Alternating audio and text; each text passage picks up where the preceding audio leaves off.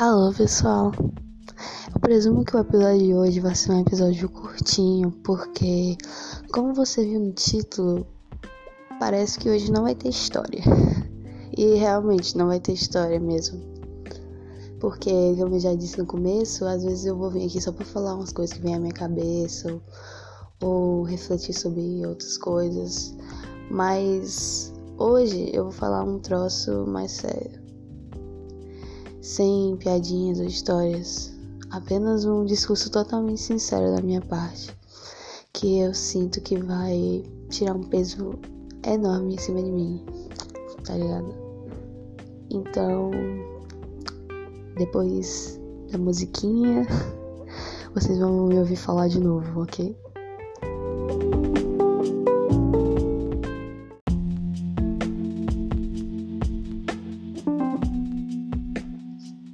Vamos lá. Eu comecei esse podcast porque eu sentia que eu gostaria de conversar aqui, como se eu falasse com um amigo, com o intuito de fazer, sei lá, alguém dar sequer um sorrisinho com as bobagens que eu falo aqui. Mas, na verdade, não é bem uma conversa, porque só vocês me ouvem. O que torna mais fácil para mim falar, já que eu não sei quem tá aí do outro lado me julgando, tá ligado? Mas aí é que tá. Aqui é como se eu estivesse falando sozinha. Eu me sinto até mais confortável.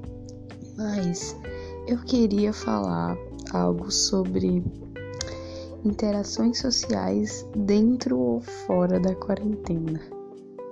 Calma que não é aquele papo de Ai, fulaninho está meio abalado por causa da quarentena. Então, dê um tempo para ele. Não, não tô vindo falar disso.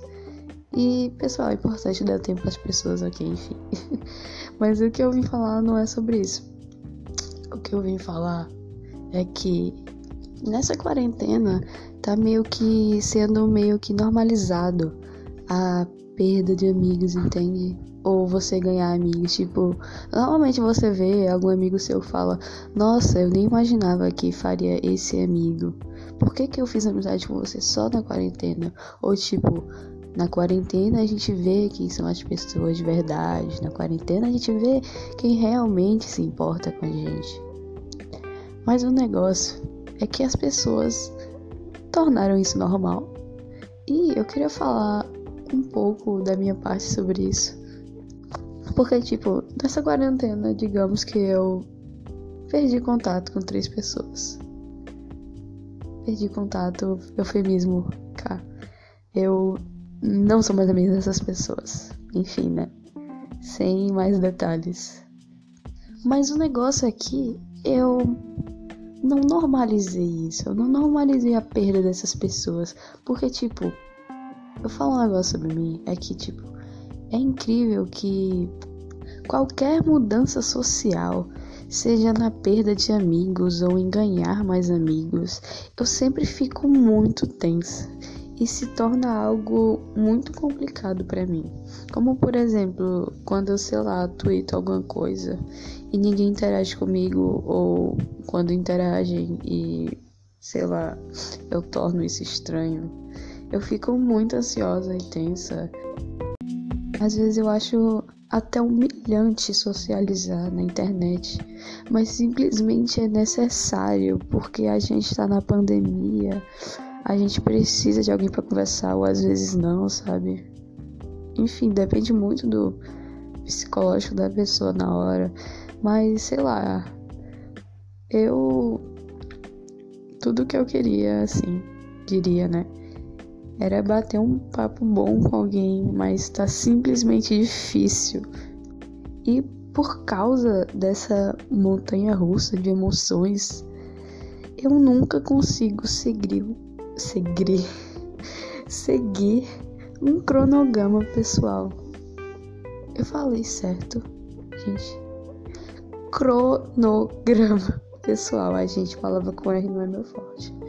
Continuando eu, sei lá, esqueço de escrever minhas histórias, de me exercitar, de estudar o que eu planejava estudar, no caso, porque não sou essa pessoa estudiosa que. Matemática, ah, não.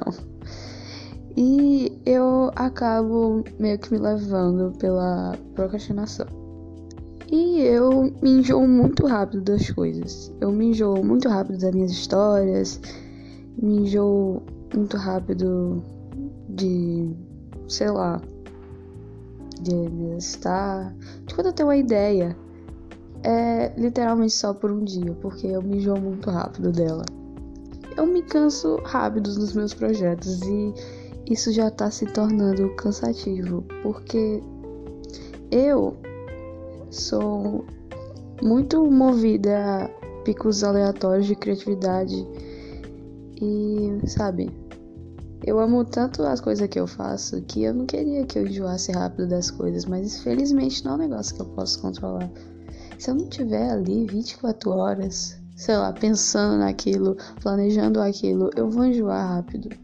Porque eu não sei, eu não posso ficar 1% não dedicado no que eu faço, que eu meio que já enjoo. E por isso eu me cobro tanto no sentido de fazer algo tipo, se você não terminar isso, você não termina nunca, sabe? Se você não terminar hoje, ou se você não pensar em tudo pro projeto mais rápido possível, você não vai terminar nunca também, sabe? Mas é que, infelizmente, ou felizmente, eu sou artista, sabe?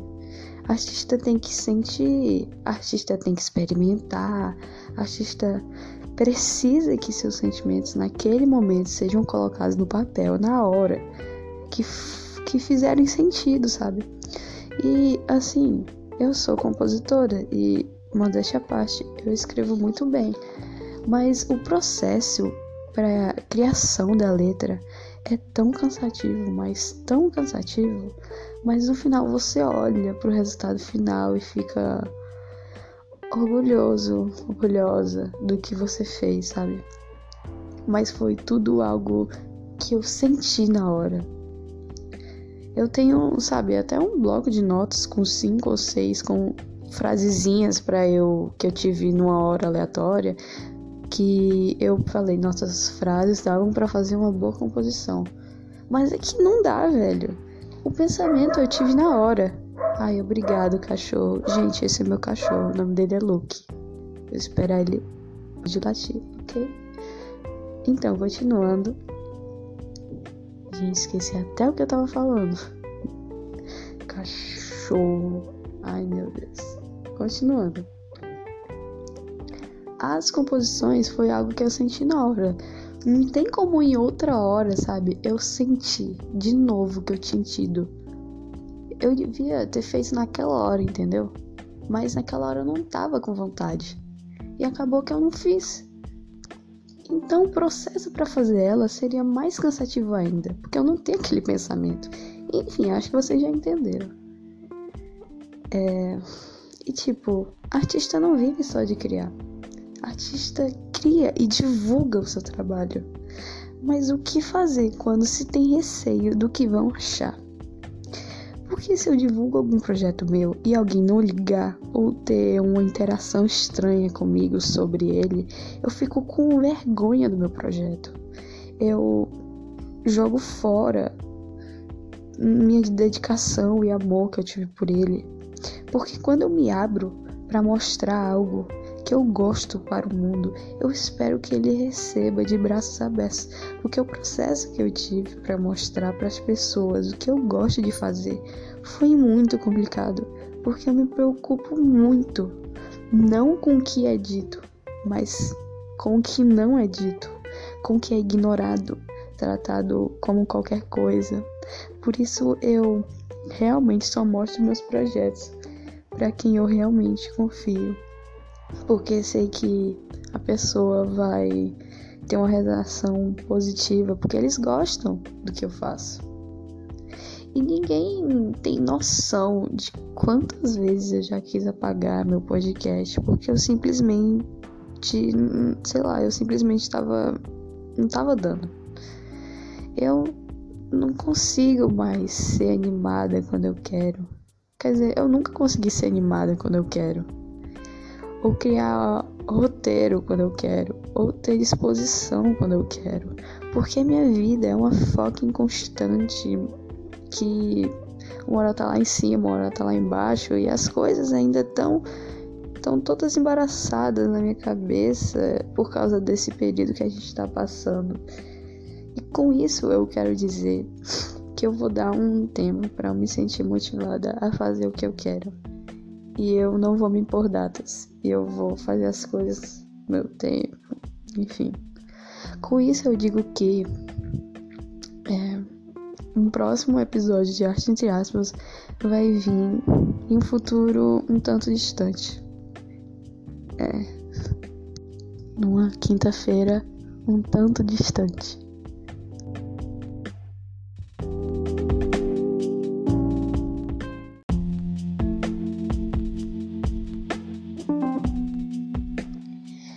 Então, não sei nem se dá para chamar esse episódio de episódio 4, porque eu normalmente conto as historinhas, né? E, enfim. Mas eu vou chamar esse episódio de episódio 4 sim, ok? Gente, essa semana a minha mãe ela me chamou lá embaixo porque disse que tinha encomenda. E ela falando que era meu livro, né? De uma autora que eu gosto muito, que também faz podcast, enfim fica aí, né? Aí eu fui lá embaixo, toda esperançosa de que fosse o livro, mas não era o livro. Aí eu fiquei, hum, o que mais poderia me animar essa semana? Gente, a minha bandeira LGBT do Wish tinha chegado. Ah, agora ela tá aqui na minha porta. Estou muito orgulhosa. Meus pais nem sabem ainda. Eles acham que é o livro ainda. Mas enfim, eu só queria dizer isso, porque eu tô muito orgulhosinha da minha bandeira. E eu tô falando isso pros quatro cantos, então vim falar aqui também. Eita, falhou minha voz. Enfim. Então é isso, pessoal. É, fiquem bem e até uma distante quinta-feira.